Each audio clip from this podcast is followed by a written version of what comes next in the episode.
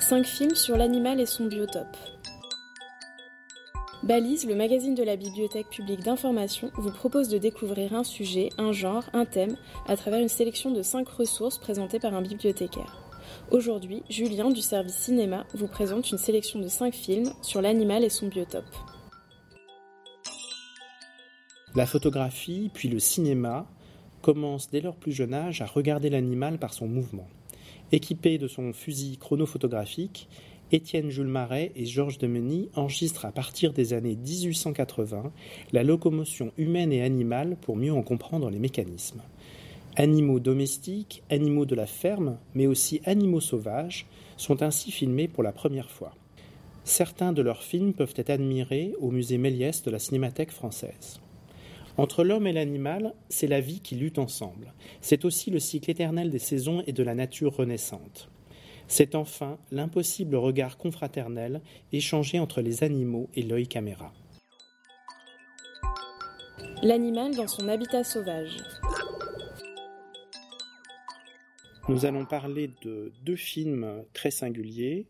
Un premier film américain, Le désert vivant, The Living Desert, produit par Disney, que vous connaissez tous, un film de James Algar, qui se déroule sous le climat hostile de la Sierra Nevada aux États-Unis et des Rocheuses, qui forment une barrière naturelle, enfermant entre eux un immense territoire privé de toute goutte d'eau. La terre y est en effet tellement aride que la vie semble absente, mais c'est sans compter sur la pignacité de multiples espèces qui sont parvenues, à force d'adaptation, à conquérir ce paysage pourtant très hostile. Ce film, extrêmement scénarisé, est un énorme succès au box-office et gagne même l'Oscar pour le meilleur film documentaire en 1954.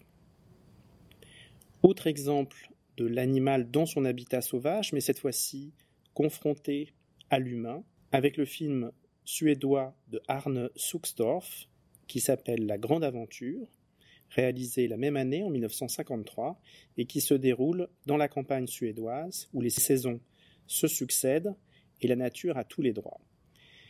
La grande aventure, comme l'explique son réalisateur, c'est le conte de la plus simple et de la plus merveilleuse de toutes les aventures.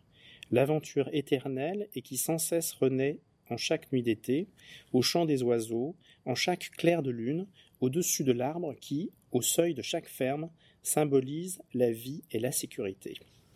La grande aventure, c'est le poème de l'enfance dans l'univers nouveau de la cour de la ferme dans l'univers fantastique de la forêt mystérieuse, enchantée.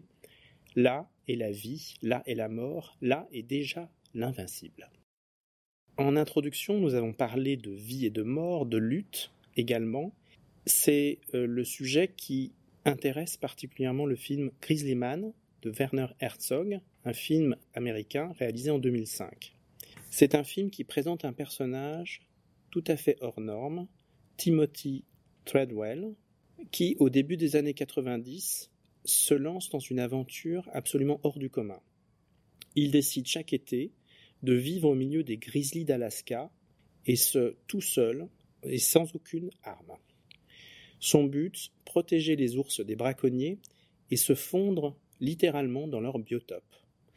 Durant les cinq dernières années, accompagné d'une petite caméra, il commence à filmer ces géants de la nature qui prolifèrent dans ces réserves sauvages du nord des États-Unis. Il les filme, mais malheureusement finit par se faire dévorer par l'un d'eux en 2003. Treadwell est un personnage déchu, ancien champion, acteur raté, ancien alcoolique, ancien drogué également. Il avait trouvé dans la défense des ours une forme de combat rédempteur.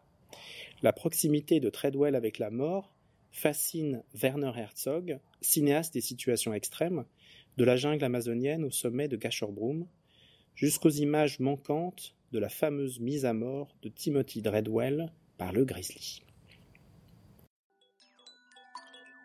L'animal en cage.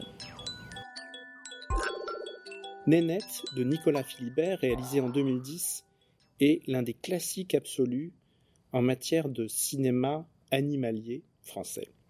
Né en 1969 dans les forêts de Bornéo, Nénette vient d'avoir 40 ans.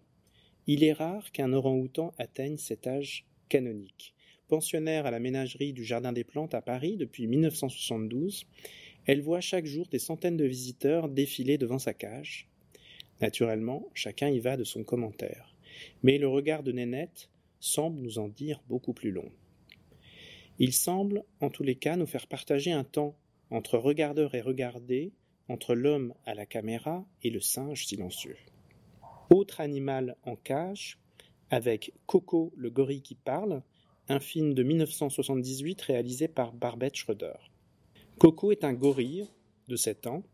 Penny Patterson, étudiante en psychologie, jeune universitaire, s'est fait confier Coco par le zoo de San Francisco.